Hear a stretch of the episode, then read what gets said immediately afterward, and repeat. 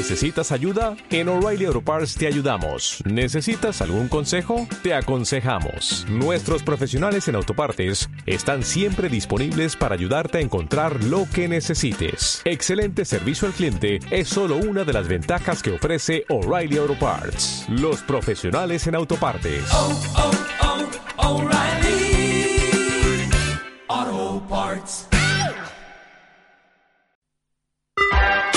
Estás escuchando esmiradio.es.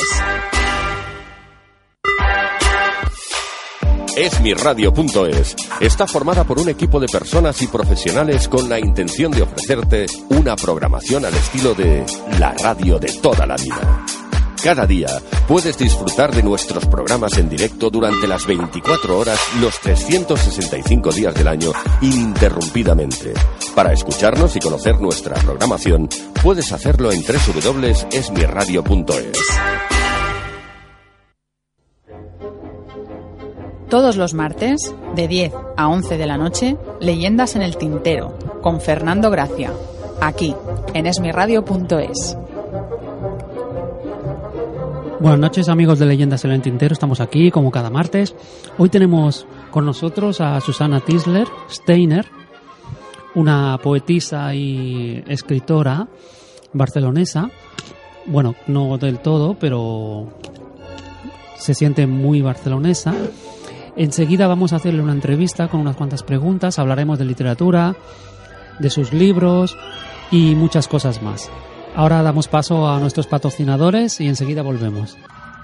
Una de las características que más despistan al lector que se acerca a la novela negra moderna es la función del detective. Y es que la profesión de detective ha pasado de ser un oficio a convertirse en una tesitura en la que podemos caer cualquiera de nosotros en alguna ocasión. Curro, el protagonista de esta novela, es digno heredero de una larga escuela de antihéroes. Es el menos preparado para lo que está a punto de acaecerle y posiblemente ni siquiera tenga ganas de cambiar su entorno. Es un protagonista que se agarra a la supervivencia y de eso trata esta novela. Si quieres descubrir un detective en la cocina de Fernando Gracia, puedes visitar nuestra web www.grupmtm.com.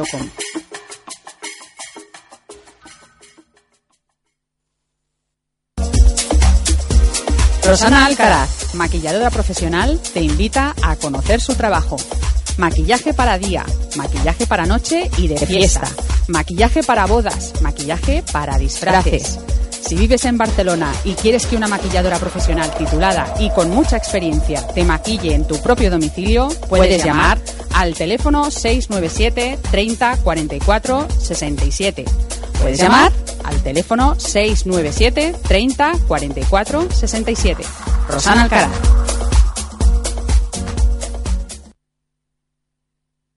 Esmiradio.es es tu radio.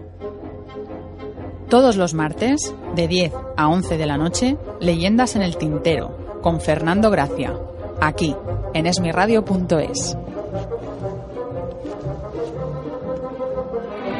Hola Susana Tinsner. Que tengo que decir antes que nada que vimos hablar sobre todo de tu libro de narrativa, ¿no? Porque habías escrito antes dos libros de, de poemas, ¿no? Y hoy venimos, venimos a hablar de tu último libro que sería una novela. Una novela, sí, es mi primera novela, es mi tercer libro publicado. Tengo dos poemarios antes y, y esta vez he publicado una novela. ¿Por qué, por qué no, nos, no nos hablas un poquito de, de los poemas? Ah, ¿Y qué te gustaría que te explicara? Bueno, de los libros de los poemas, cómo se llaman o... Bueno, mira, o yo, el título, por ejemplo, y de qué tratan. sobre Vale. todo.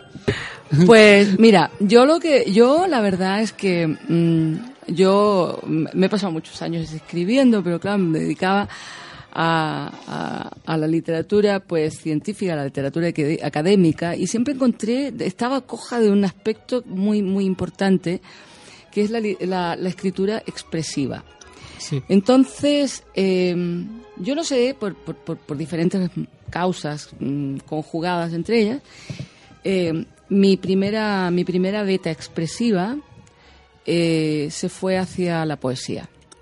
Bueno, no la primera, primera no, porque yo ya tenía escritas anécdotas pequeñas, anécdotas crónicas, cosillas así, eh, relatos cortos.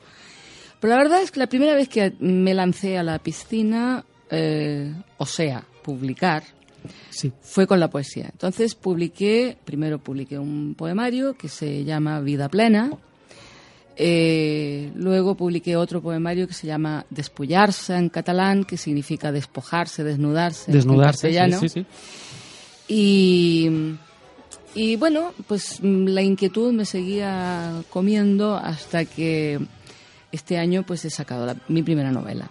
Sí, porque hemos hablado de un libro de poemas, ¿no? Y de una novela y bueno, antes eh, tenías, bueno, ¿por qué no nos hablas un poquito de tu vida profesional? Porque has estudiado toda una cosa que no tiene nada que ver, ¿no? O sea, una cosa que no tiene nada que ver con la literatura, porque has estudiado una carrera de ciencia, estás doctorado en psicología Sí, social, exacto. ¿no? Soy ¿Por qué no nos hablas un poquito Sí. de, de cómo comenzaste a estudiar, o sea, de, de- de tu, de tu biografía, un poquito a los principios y cómo te dio por estudiar psicología? Vale, eh, sí, yo soy una mujer de ciencias dedicada a las letras.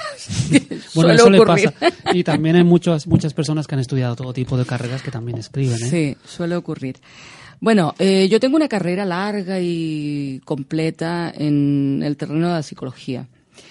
Eh, yo hice la carrera de psicología, soy licenciada en psicología, además en una universidad latinoamericana prestigiada como es la Universidad de Chile, porque yo, yo pues en- estudié todos mis primeros pasos en Santiago de Chile y eh, ya desde muy pronto, cuando estaba estudiando, eh, me desvié muy rápidamente hacia el camino de la investigación. Eh, ya en los primeros años de carrera, mm, pues mm, me llamaron como ayudante de laboratorio, con lo cual, claro, el hecho de escribir era un tema, un tema académico y un tema mm, científico. Se escriben proyectos, se escriben informes, se escriben eh, notas de campo. Y nunca me he dedicado a la clínica porque no, no, no me ha interesado. Es decir, no es que no me interesara el hecho de la, de la, de la enfermedad psíquica, pero nunca me ha interesado dedicarme a ella. Mm, hay profesionales que lo pueden hacer mucho mejor que yo y en cambio pues yo soy un bicho de la investigación social.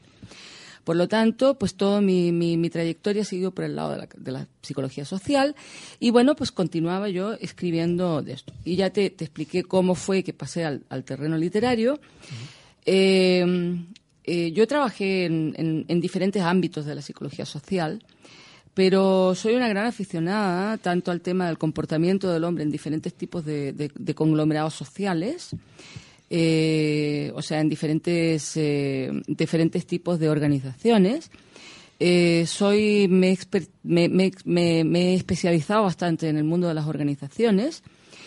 Y, entonces, pues un buen día, cuando ya estaba madurita, pues se me ocurrió que por qué no nos íbamos a hacer el doctorado.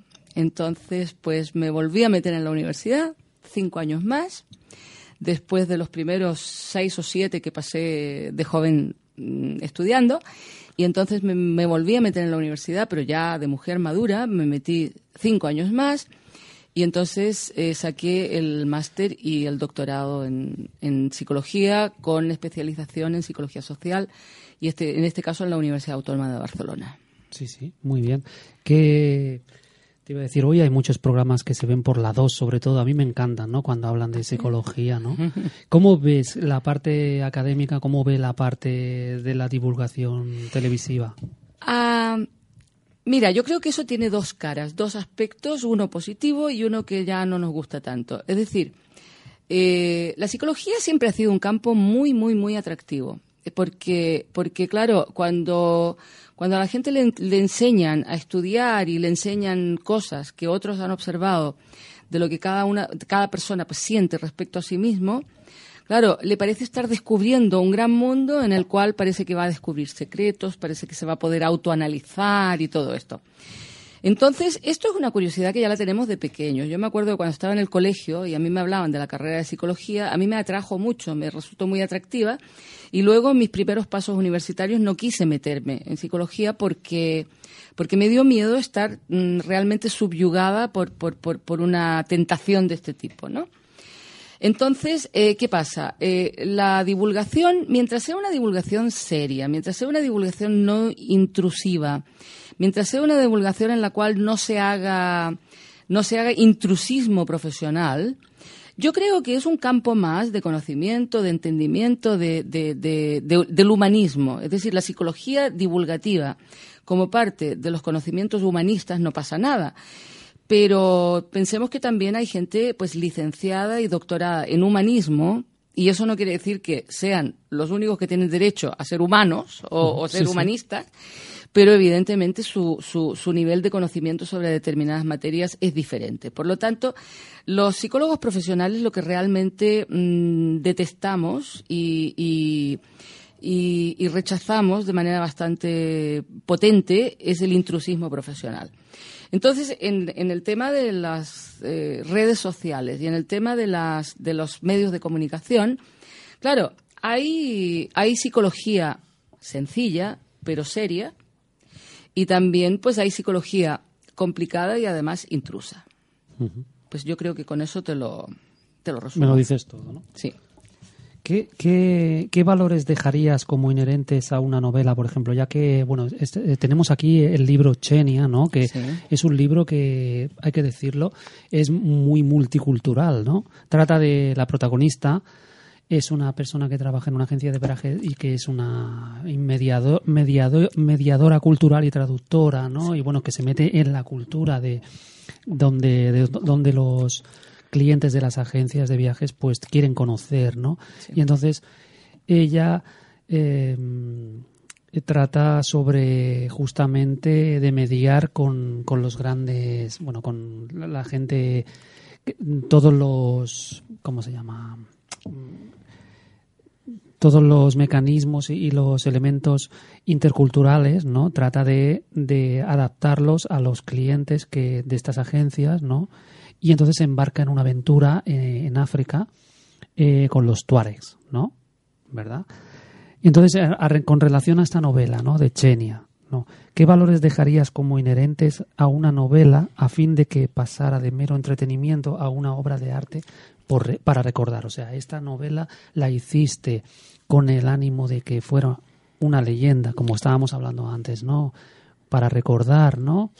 O, bien la escribiste como un pasatiempo y ya está. No. Eh, a ver, eh, yo eh, creo que cualquier obra de ficción, yo creo que el, que el, aspecto, el aspecto de entretenimiento, el aspecto de de causar eh, placer en su lectura, sea cual sea el tipo de lectura que le, que le o sea, concretamente que corresponda al tipo de lectura que al, que al lector, valga la redundancia, le interesa o le gusta, eh, tiene que ser básicamente una obra para entretener. Eh, si fuera una obra para enseñar, pues sería otra cosa, sería un ensayo, sería un texto, sería un, una, una, obra científica. Volveríamos a lo mismo, es decir, en una obra científica no caben los inventos, no cabe la ficción, no cabe la fantasía. En una obra científica solamente cabe el rigor. Entonces, ¿qué pasa? Xenia es una obra de entretenimiento, pero ah, hecha con, eh, con, una persona, eh, hecha por una persona, como en este caso sería yo, eh, por una persona muy respetuosa de la, del, del, rigor de las bases donde se, se sustenta. Xenia efectivamente es una mujer que tiene, pues lo tiene, tiene todo eso que has dicho tú, se, además es una mujer con, con curiosidades culturales y con curiosidades, claro, trabaja en un, en un, en un trabajo, en un trabajo que es ideal para poner en, en práctica este tipo de cosas. Y bueno, mm, tiene una característica y es que es una mujer que tiene 45 años, ha vivido pues muchas cosas pero mm, por una parte eh, no, no, soporta el, la rutina, no, se aburre con la rutina, pero al mismo tiempo es una mujer pues que tiene un poco de miedo de, lanzarse y cambiar cosas. Entonces el viaje este que hace al África es un viaje que en principio es un viaje culturoturístico. Ella lo califica como aventura cultural. Pero resulta que se convierte en un viaje iniciático. Porque este viaje pues mm, es como es como si de pronto claro le despierta otras cosas que ella no no, no pensaba que, le iba a despertar por lo tanto que toda novela tenga que llevar esto no yo no a ver mm, además soy muy muy mala mm, mal ejemplo para dar para decir cómo tiene que ser una novela porque soy, escribiendo novelas soy una novata total es mi primera novela y tiene todos los defectos de una novata evidentemente Pero, pero yo escribo como, como me gustaría que me contaran las cosas a mí. Por lo tanto, yo no lo escribí por distracción. Yo lo escribí porque quería dejar plasmado una serie de cosas que me hervían en la cabeza. Y aquí había el saltar permanentemente del, del tintero como tal al tintero legendario, como es tu programa. Claro. Entonces hay una mezcla de realidad con fantasía, de realidad con ficción, donde, claro, mi gran preocupación era precisamente que no se notara nunca eh, qué es lo real y qué es lo fantástico. Sabes, a mí, hablando de, literatura y de otras obras relacionadas con el Sáhara, con los tuares y con el mundo un poco desconocido para la cultura occidental, ¿no? Pues no, bueno, no, del todo conocido, ¿no? Eh, me recordaba tu novela, justamente la novela de Paul Bowles, el cielo protector, ¿no? Porque tienen, bueno, tienen muchas cosas parecidas en cuanto al ambiente, ¿no? O sea, están ambientadas en, el mismo Sáhara con personajes bastante parecidos, ¿no? Y, y bueno, me ha recordado ese choque, ¿no? Tan brutal entre las dos, ¿no? ¿Tú crees que, que en tu novela también está este choque? Ah, mm, yo creo que no, porque precisamente Xenia, Xenia lo que no busca pero lo encuentra. Xenia se, autodefine como una persona que nunca busca, pero que acepta lo que encuentra. Y ella se encuentra con un terreno para la fusión cultural que acepta encantada, pero que ella nunca pensaba que lo aceptaría. Y bueno, luego a partir de aquí, claro, hay cosas, ¿no? O sea, uno, uno, uno se encuentra en un camino que no se lo ha planificado, pero que se lo encuentra, le gusta y eso. Pero luego, claro, hay cosas. El mundo pasan cosas y pueden pasar accidentes y pueden pasar eh, más y menos y uno se puede enamorar de una persona y esa persona no enamorarse de ti o puede... Que estas son cosas que pueden ocurrir en una novela. Eh, sí, evidentemente, por eso es una novela de, de, ficción, aunque que esté basada en, escenarios reales y esté basada en un... Fíjate, ¿sabes lo más real de todo, Xenia? Lo, lo que es absoluto... Bueno, Xenia está muy documentada. Yo me leí... o sea, mm, estudié 15 libros para poder documentar Xenia, de los cuales 7 me los leí enteros. Jolín. Pues sí. Impresionante. Impresionante. Yo también, yo estoy impresionadísima. Lo que te costó, ¿no? Sí, estoy impresionadísima. de preparación, ¿no? O sea, como para documentarte y para preparar este libro, ¿no? Sí.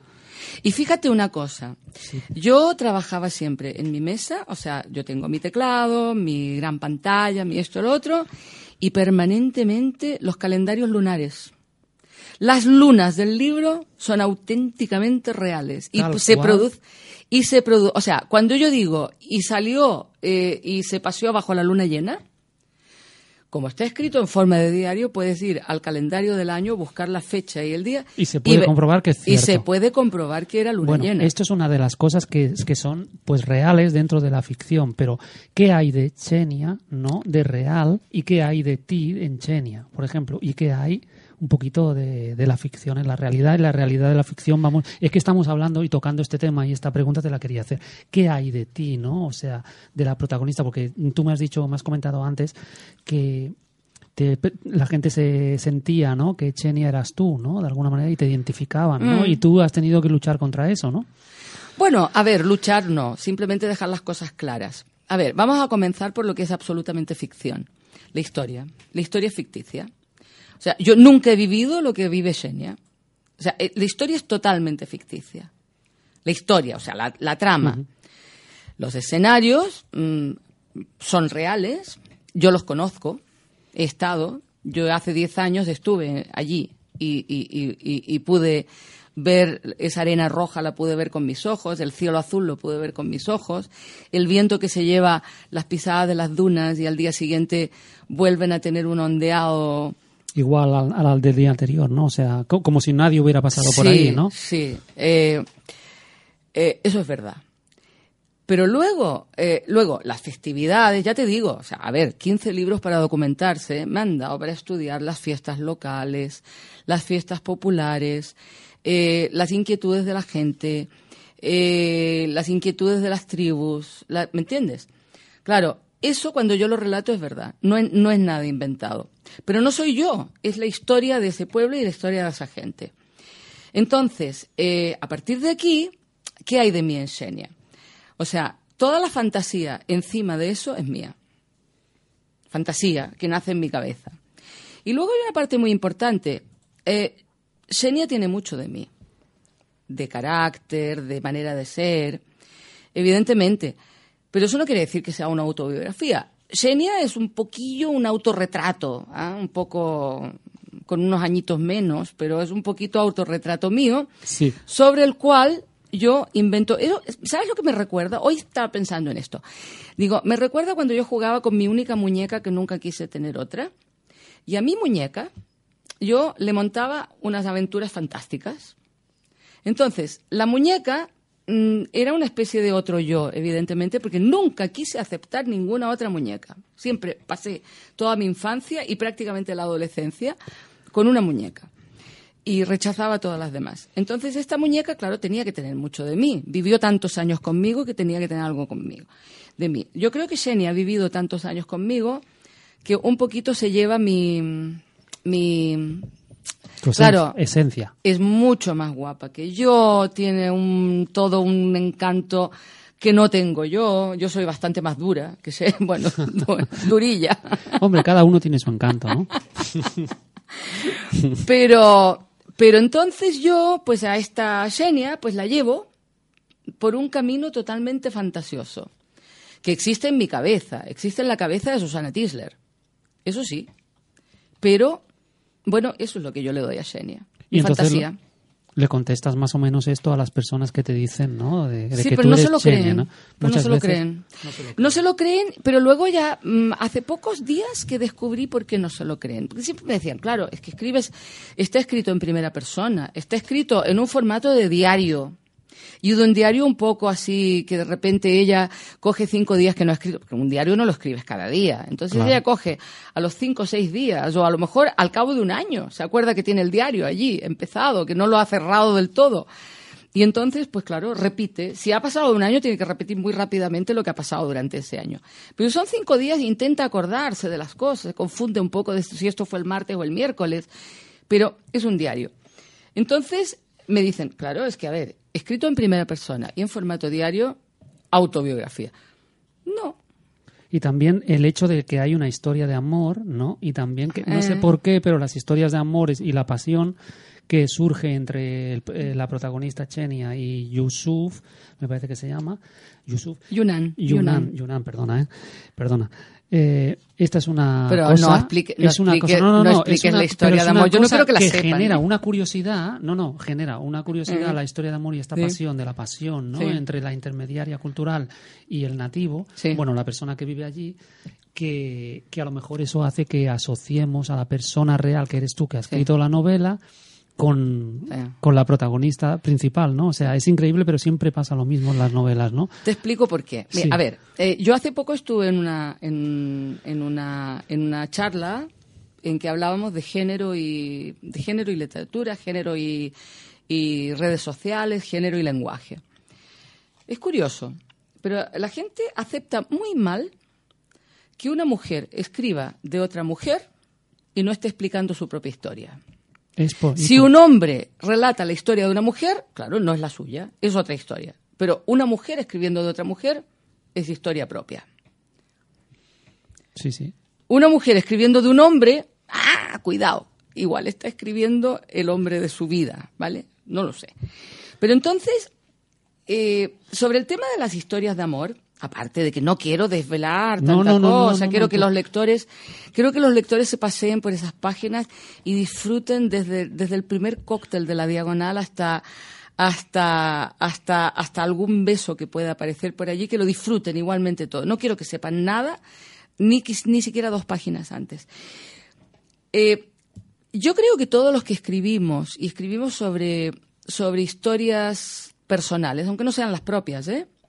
O sea, si colocamos una historia en la que eh, suponte que ni siquiera proyectamos, que esto es un término muy psicológico, ¿eh? Sí, proyectar. sí, la proyección. La proyección. Y si proyectamos en un personaje, eh, si no proyectamos en el personaje cosas nuestras, eh, eh, ¿cómo describes tú un beso si no, si no has sentido lo que estás describiendo? Muy bien dicho. Sí, sí. ¿Sabes?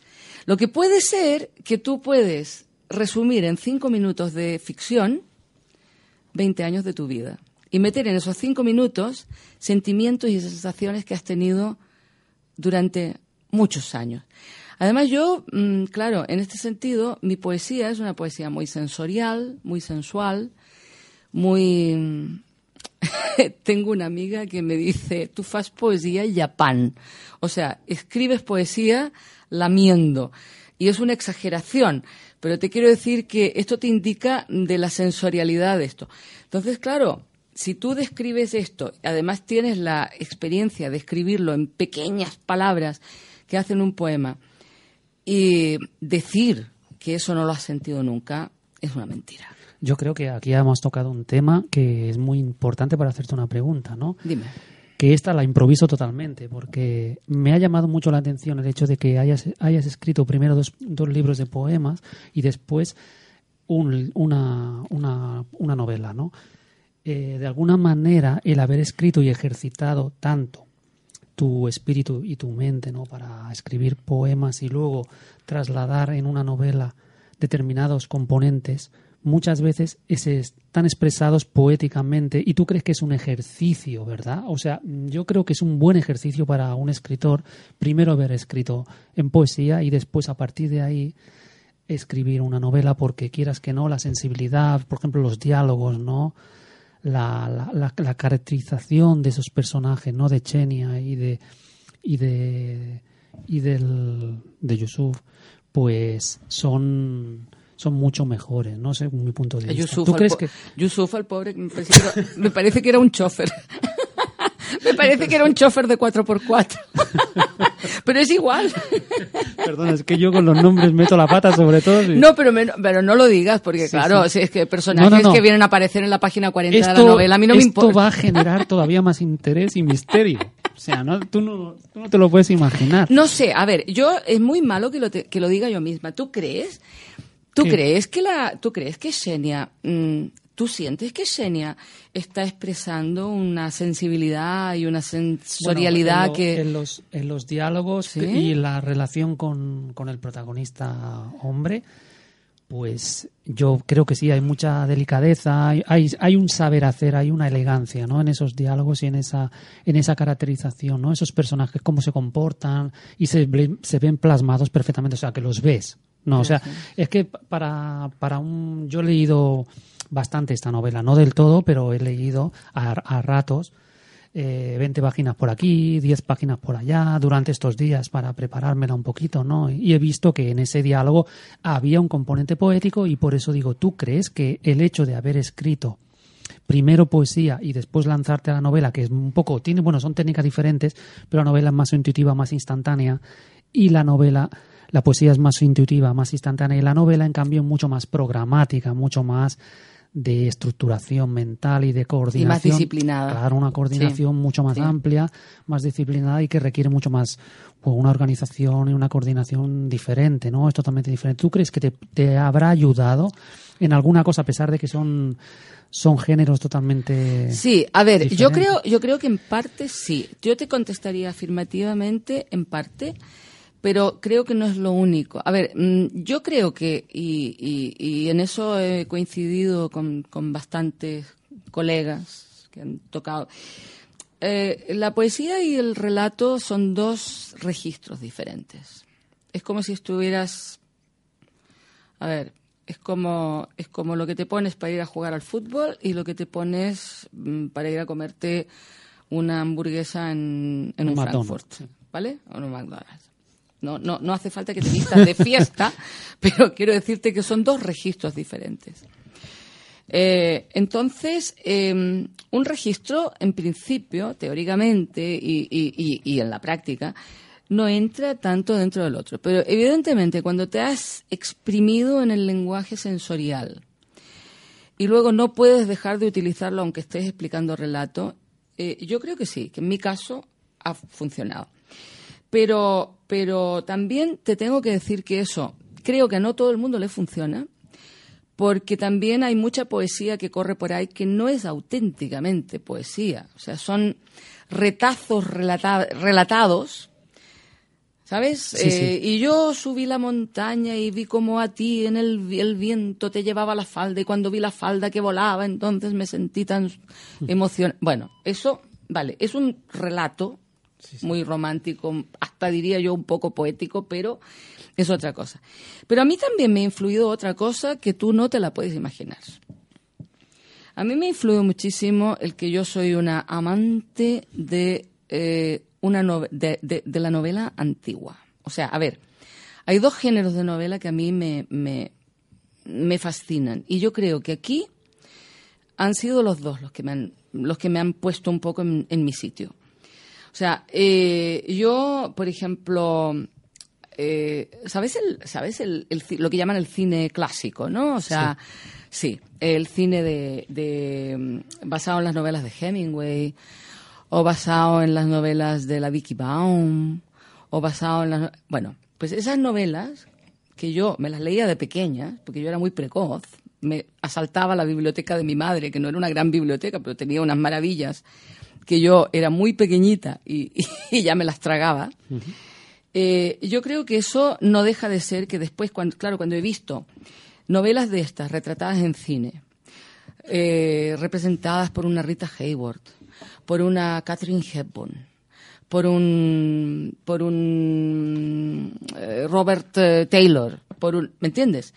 Eso mm, me ha producido a mí una cierta nostalgia. Entonces yo creo que uno de los guiones que he tenido yo era asemejarme un poco a esa novela, la novela de personaje. Yo, Xenia, la defino como una novela de protagonista con coro y solistas. O sea, Xenia es la protagonista. Y todo lo demás, incluso un personaje secundario, o sea, son el coro con determinados solistas. Y esa novela de protagonista con coro y sus solistas, o de dos coprotagonistas, es una novela bastante clásica.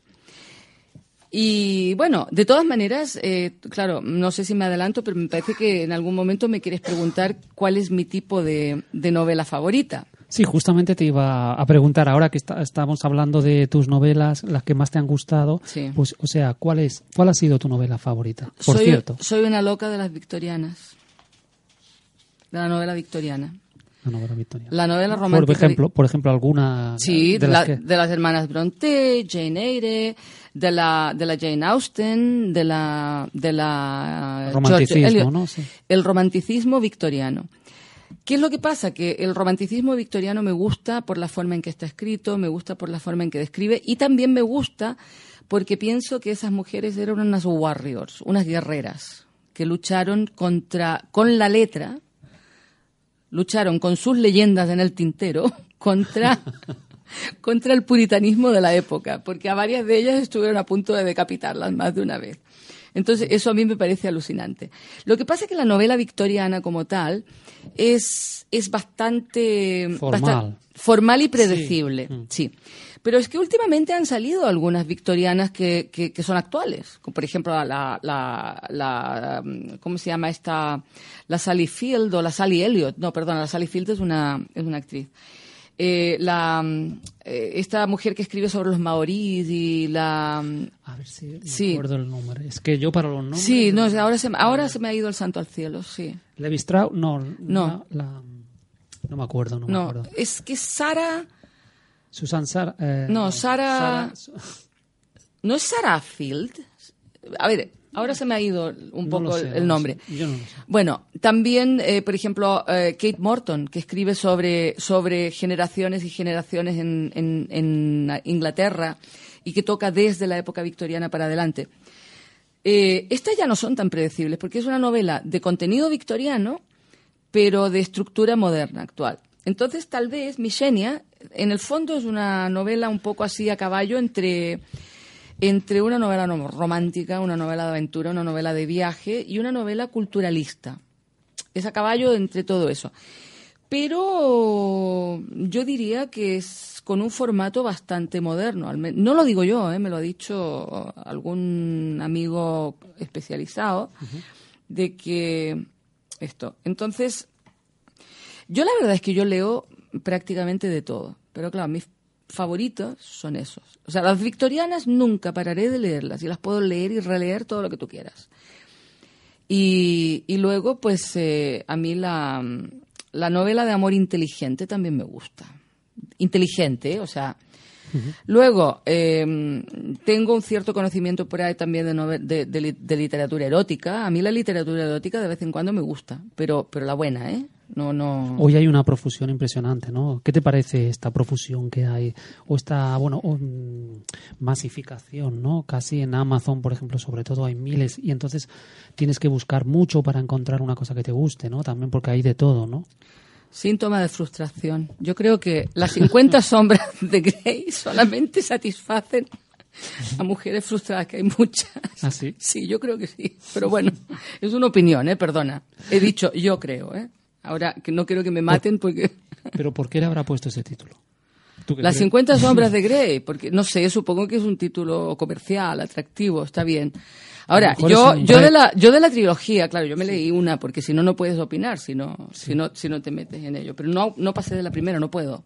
Es imposible. Entonces me es verdad que es tan machista el, contenido. No, perdona. La, la, es una novelita rosa. Pero que en lugar de acabar con un beso, acaba con latigazos y con cueros negros y con... Vale, pues ya está. O sea, es una novela... Eh, es una novela, una novelita rosa que acaba en sadomaso, en cada episodio de la novela. Y ya está. Yo la veo así. O sea, a ver, igual me estoy metiendo en... Alguien me va a odiar por esto. ¿Por qué? ¿Por qué crees que necesitamos leer novela erótica? Ah, bueno, ahora ya te he descolocado, ¿no? No, no.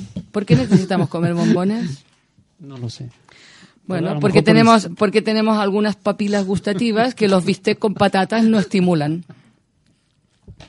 ¿Te he contestado o no? Sí, muy bien. Pero claro, eso no tiene nada que ver con la realidad, ¿no? No, ¿por qué? Es como si tú leyeras un poema de, bombones. No. no sé. A ver. Porque eh, tú has escrito un poema de. De antes de las lentejas.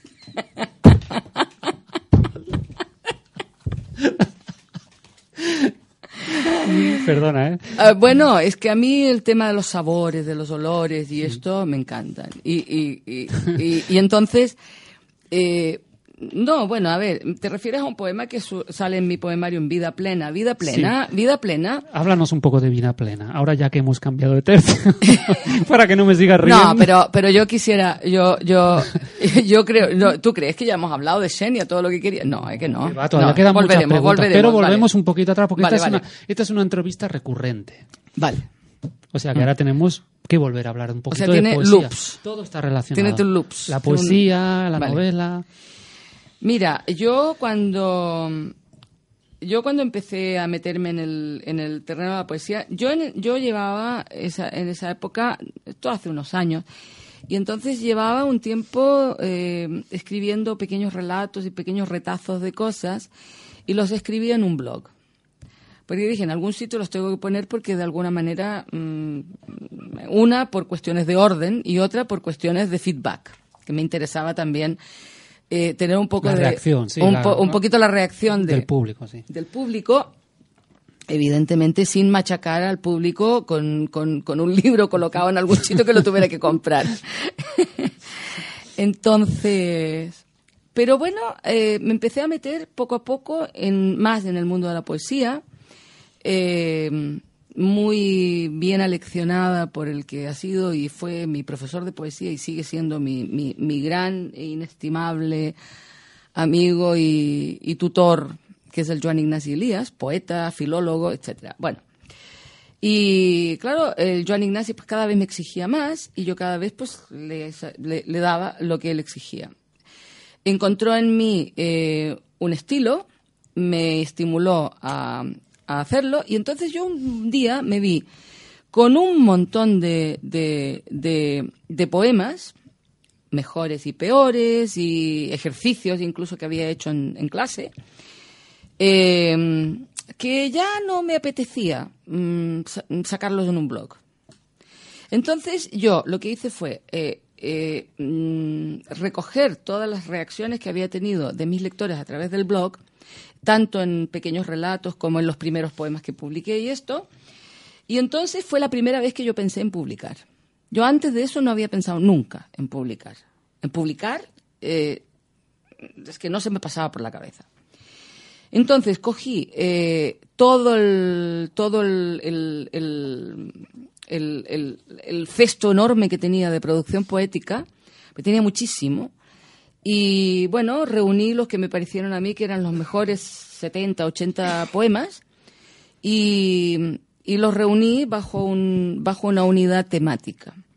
Entonces dije, esta unidad temática le vamos a poner vida plena. Vida plena en catalán, vida llena o vida plena en, en castellano. Entonces, eh, bueno, pues entonces, claro, vida plena, plenitud de vida. ¿Cómo se puede alcanzar la plenitud de vida? Mira, a través del amor, a través del sexo, a través del paladar, a través de la comida, a través de los viajes, a través de la observación de, de unos árboles que se mueven con el viento de la tarde, a través de un sol que se pone, a través de un sol que nace. O sea, todo eso forma parte de una vida llena. Y bueno, pues ese fue el camino de vida plena. ¿Y por qué hay una oda a las lentejas? Pues porque pienso que las lentejas forman parte de la plenitud de vida. Lo siento, yo pienso así. Como, como, buscar, eh, como buscar un amor también forma parte de la plenitud de vida, como encontrar un amor también, como superar una pérdida también. O sea, todo eso hace la vida llena. Yo creo que lo que más caracteriza una vida llena es no solo buscar el gozo de, todas estas cosas, sino que también encontrar el placer de superar los baches y de superar la, las, las, los momentos malos. En Chenia lo que hay es un, bueno, un símbolo de lo que es la cultura occidental y lo que es la cultura primigenia de los tuares, ¿no? Mm. Eh, hay como una interrelación entre el personaje protagonista que es occidental y un personaje bueno, protagonista también, eh, que es de hoy, hoy de, ese lugar, ¿no? De, África y del, desierto, ¿no? de los tuares, ¿no? De la vida totalmente diferente a la nuestra, ¿no? Hoy vivimos en una sociedad que va hacia la globalización total de la cultura. Me gustaría saber si tú crees, o sea, que esta, esta tendencia ¿no? globalizadora al final acabará de alguna manera sumergiendo todos, todos estos patrimonios, ¿no? Sería una lástima. Vamos Hacia, hacia una sociedad no lo creo. uniformizada de alguna manera. No lo creo. Yo creo que la vida, si uno la mira históricamente, es cíclica. Sí, ahora estamos pasando por un ciclo globalizador yo precisamente ayer, ayer me dio un ataque de rabia porque fui al Portal del Ángel en Barcelona y dije es que no puede ser, no puedo caminar ni por mi propia ciudad porque, porque, porque yo ya no sé dónde estoy. Me sentiría más cómoda a lo mejor en, eh, en, Londres porque me encontraría exactamente lo mismo, pero por lo menos tendría el hotel cerca. En cambio yo pues tenía que ir a hacer la cola, la, la, la espera del autobús y volver a mi casa. Eh, entonces, eh, hay, una, hay una desidentificación de las cosas y, si hay alguna pérdida cultural, de identidad cultural por, eh, por el hecho de la globalización, yo creo que es porque hay mucha gente que tiene mucha pereza de... de... Porque claro, si tú vas a las bases, vas al, al, al, a lo auténtico, yo creo que eso auténtico se puede mantener, aunque comas los mismos McDonald's en todas partes. A ver, eh, mm, yo no soy una, una forofa especial de la comida globalizada ni de todo esto, sobre todo por lo que es la calidad culinaria y la calidad gastronómica, ¿vale? Eh, pero bueno, una buena hamburguesa hecha con carne buena y, servida en pa de pagés, no la niego. Entonces, ¿qué es eso? ¿Un McDonald's a la catalana? ¿O, qué es? Entonces, el tema este de, conservar minorías culturales o que, o que la globalización pueda acabar con, con, esta diferenciación cultural entre cultura y cultura, yo creo que no. Mientras la gente sea tenga ganas de estudiar y sea inteligente como para pensar, como para darse cuenta del valor que eso tiene, yo creo que no tiene que perderse. Eh, yo, depende mucho de cómo eduquemos a nuestros hijos. Yo creo que depende mucho. Yo creo que esta generación que ahora está con, con el tema en sus manos, puede que esté un poco perdida, pero sus hijos todavía están por crecer, ¿entiendes? Sí, sí. Y entonces, claro, si sus hijos siguen estudiando historia como estudiábamos nosotros, siguen estudiando geografía como estudiábamos nosotros, claro, con otros instrumentos, con otras, con otras posibilidades. Si los ordenadores se utilizan para, para, para enriquecerse culturalmente en lugar de para empobrecerse culturalmente, yo creo que eso no tendría que, que ocurrir. Menos videojuegos y un poco más de National Geographic. ¿Qué crees que nos podría enseñar el silencio y la vida, bueno, monótona, pero sin embargo tranquila de los tuaregs? O sea, ¿qué nos podrían enseñar los tuaregs? A respirar. A respirar, ¿no? Sí, a respirar. Y a saber que el sol, la luna, las estrellas y el viento nos podrían guiar incluso mejor que una brújula. Hay un momento que tú, por ejemplo, decides escribir la novela y hay una serie de factores que te dicen, pues voy a escribir esta novela porque esto, por esto, por lo otro. ¿Cuáles fueron esos, esos, bueno, esos alicientes que te impulsaron a escribir Chenia? Porque es una novela que trata sobre todo de la multiculturalidad, del amor, de la pasión, de todo esto como se estaba hablando. Nuevamente es una amalgama de cosas. A ver, yo hice un viaje al, al, al Sáhara Tuareg eh, hace 10 años exactamente, bueno, más o menos 10 años. Eh, estuve allí pues mm, días, una semana larga, 10 días, 15 días, no me recuerdo. O en este momento no, no, no, no, no sé fijar exactamente los días. Salí de allí tan impresionada que dije algún día yo esto lo plasmaré. Pero claro, han pasado 10 años. Pero es que yo misma he seguido, he sido, mmm, he conocido muy de cerca diferentes identidades culturales y he sido yo misma miembro de pequeñas culturas y he sido yo misma miembro de, de, gente que ha luchado por, su, por, su, por mantener su identidad cultural muchas veces. Entonces, claro, a mí me pareció que todo este tipo de situaciones de alguna manera se parecen, ¿eh? se parecen entre ellas. ¿Entiendes? Eh, claro, el ser mujer, tener carrera, el venir de fuera, el ser hija de inmigrantes, luego volverme inmigrante, todo eso es ser minoritario. Entonces, hablar de la, de la cultura de un grupo minoritario, que además mm, ha tenido que pasar por, por, por, por una historia. Que todavía no, no sé si se ha solucionado el problema de su territorio, ¿no? También. En África es muy complicada, ¿eh? están surgiendo cada vez problemas nuevos y, o problemas que ya hace 10, 20, 30 años ya se... Bueno, mmm, África es complicada. África es complicada. Bueno, ahora estamos hablando de Chenia, ¿no? Pero hablando de Susana Tisler, eh, ¿eres de las que cuando coge un libro lo acaba hasta el final aunque no te, no te guste? ¿O, por ejemplo, Depende. lo dejas a medias? Depende. Si no lo aguanto, no lo aguanto, lo dejo. Pero entonces ya no lo vuelvo a coger No nunca lo- más. Nunca más, ¿no? Nunca más. ¿Y entonces qué haces con él? Lo regalo. Muy bien.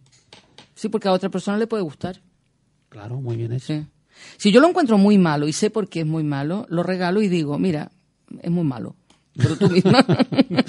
Pero ese es mi punto de vista. claro. ¿Qué libro estás leyendo actualmente? Estoy leyendo Han matado una patum del Miquel Jiménez.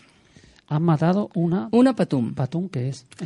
Ah, una patum, a ver, la patum es una festiva, es, un, es una celebración que se hace en el Bergadá, en la ciudad de Berga.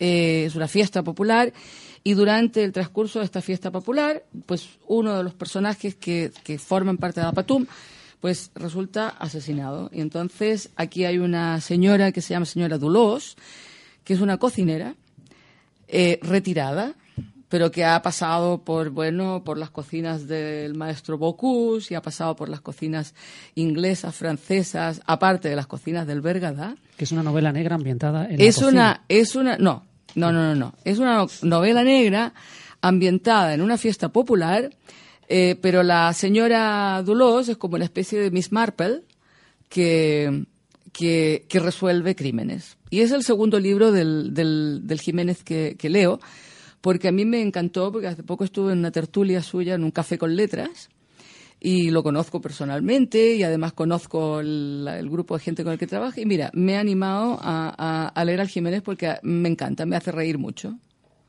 Ya está. ¿Qué tipo de libros en general son los que te gustan? ¿Más bien de, por ejemplo, científicos, ensayos, poesía, narrativa, novela o de todo tipo? Novela, novela. Novela y poesía, es decir, novela, novela para leer, para comer el plato fuerte y la poesía siempre a mano para, para degustar, para como bomboncito. ¿Estás embarcada en algún proyecto actualmente? Sí. No, Ten- porque me dijiste que querías, querías eh, hablar de este tema. Bueno, a ver, por una parte tengo un poemario, prácticamente tengo dos poemarios comenzados desde antes de, de- de- de largarme con Xenia. Hay un poemario en el cual estoy trabajando que se llama Fluir y en el cual estoy trabajando y ahora lo he retomado. Y, tengo otro poemario que también está mm, comenzado, que es A Sabor Inversos, Saboreando Versos, que habla, este sí que habla de, de poesía sobre sabores, sobre temas culinarios. Pero sobre todo fluir y un proyecto que tengo en mente, es un proyecto que a mí me parece muy interesante, es un proyecto ya mucho más de acuerdo con mi, con mi trayectoria y mi carrera. Eh, a mí la gente que ha leído Xenia entera, ¿eh? de principio a fin, Sí. ¿Vale? No, no, no a trozos.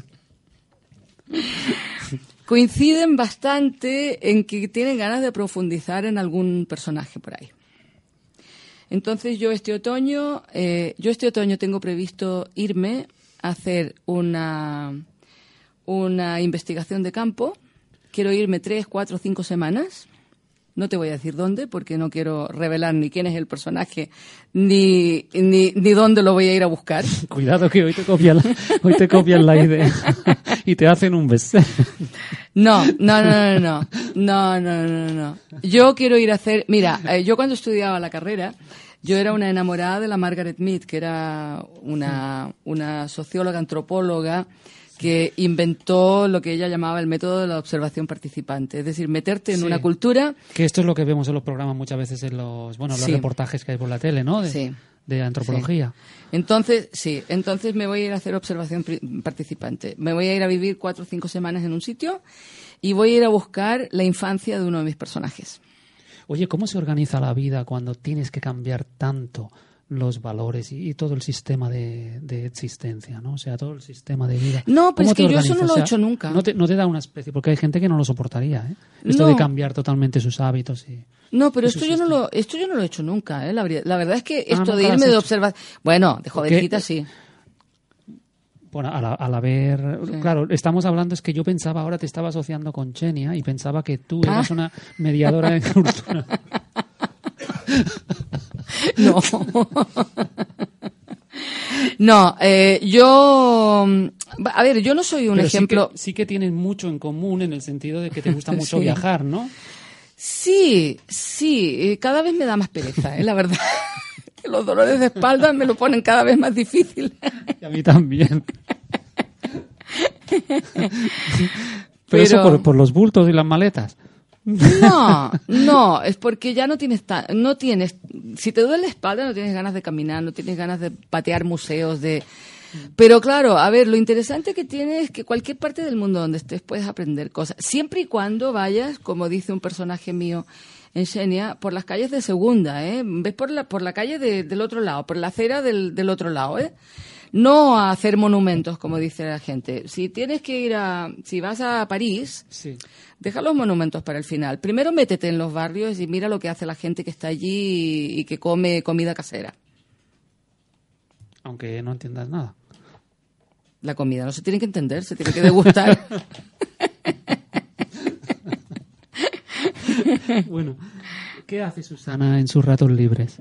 Bueno, si te Eh, da tiempo, claro. sí, bueno, Susana en sus ratos libres, pues eh, escucha música, eh, lee, eh, cuando se acuerda riega las plantas. Tengo unos geranios que Los pobres. eh, baja, baja a la calle a comprar una cosa y tarda tres horas en volver porque charla con todo el barrio. ¿se sí, eres mucha raire. Como se dice en catalán, es mucha raire.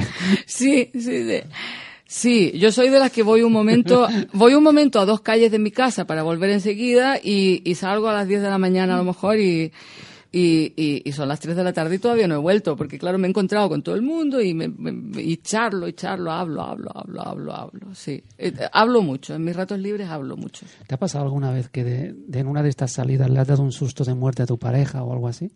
Pensando que dónde estabas o algo así. Uy, hace tanto tiempo que no tengo pareja que no me acuerdo. Jolly, vaya pregunta más. Bueno, por lo menos parejas que se, que se asusten. Las parejas ocasionales no se asustan de nada, eso también te lo puedo asegurar.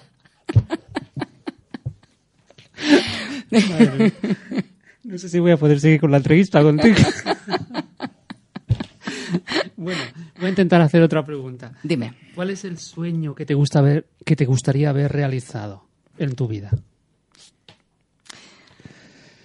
Que mis hijos salgan adelante como he salido yo. Sí. Esa energía, ¿no? Esa fuerza, ¿no? Que Sí, y que, y que superen cosas que, que, que cuesta superar, pero que a mí me gustaría ver que mis hijos realmente mm, pueden caminar solos del todo, pero caminar con esa energía y con, y con, y con la cabeza bien puesta y sin titubear, ¿eh? Sin titubear, comerse el mundo. Aunque no sea, por ejemplo, hoy la, la situación está tan complicada, ¿no? Para los jóvenes, ¿no? Pero bueno. No, es igual, es igual. Lo, lo importante es que tengan la cabeza bien puesta. Se vistan de harapos o coman mendrugos, es igual. Pero que la cabeza que la tengan bien puesta. Sí, ese sería mi sueño. Porque los otros sueños ya los tengo. Hace poco me cambié de coche. A mí me gustan mucho los coches, me encanta. ¿Ah, sí? Mucho. Soy una loca de los coches. Pero hacer rallies y todo esto, no, ¿no? No, pero las, el, anteayer, el domingo, bajé, bajé las cuestas del Garraf conduciendo a los rally porque me daba la gana, porque yo lo valgo y ya está. Y mi coche se dejó. Muy bien. Es que está muy bien preparado, ¿no? También. Sí, sí. Pero, pero me gustan los rallies. Soy también, me gusta mucho la Fórmula 1. Esto es uno de mis puntos delicados. La Fórmula 1 me encanta. Sí. Sí. ¿Pero lo- te gusta verlo por la tele o ir a los circuitos? Bueno, eh, a ver, yo trabajé muchos años en una empresa que tiene un palco en el circuito de Cataluña, pero eh, solo me invitaron una vez y era para una carrera de coches de segunda. Claro, los empleados de la casa no, no teníamos entradas gratuitas para la Fórmula 1. No, eh, me gustaría ir, porque cuando sientes ese olor a gasolina y ese ruido así en directo, pues si no lo veo por la tele. Ahora, también te digo que si me aburro mucho mirando por la, tele, yo no veo tele, ¿eh? No veo tele, o sea, hace años que no pongo la tele para ver tele. Yo tengo una tele enorme que solamente la utilizo de pantalla para ver películas. ¿Y te ha pasado alguna vez que te han invitado unos amigos a ver la- las carreras, ¿no?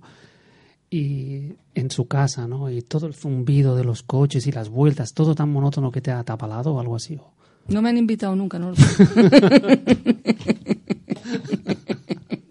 Es que yo no lo soporto, pero a veces me ha pasado, Mm. ¿no? Que, que tienes que aguantar un poco mecha, ¿no? Y, y tiene- estás ahí escuchando eso y es una, bueno, te pone la cabeza como un bombo.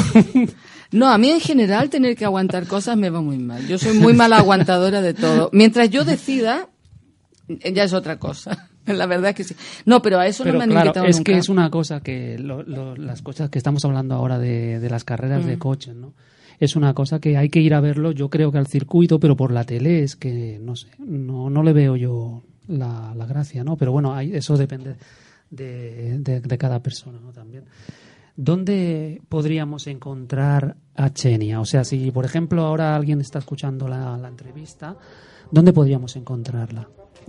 ¿En Amazon? Mira, Xenia, no, en Amazon no. Eh, pero se puede comprar online. Sí. Queda. Sí, se puede comprar online. Mira, lo mejor que pueden hacer es ir a www.susanna con dos n, susannatisler.com Sí. y allá tienen todas las instrucciones para hacer todo lo que quieran con mis libros. Pues nada, Susana, nos despedimos de ti, encantados de haberte conocido, de haber eh, leído tu libro y bueno, te animamos a que vengas aquí a, a hablar con nosotros alguna otra vez cuando Muchísimas lo desees. gracias. Y a ustedes los oyentes nos despedimos hasta la próxima semana aquí en Leyendas en el Tintero desde miradio.es. Buenas noches, un abrazo, Fernando.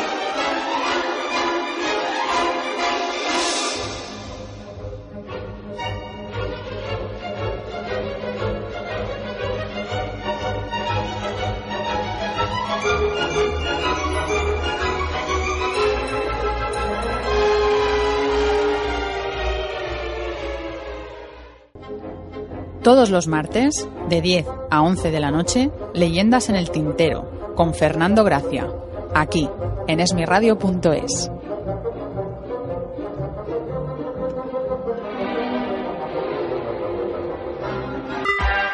Esmiradio.es es tu radio.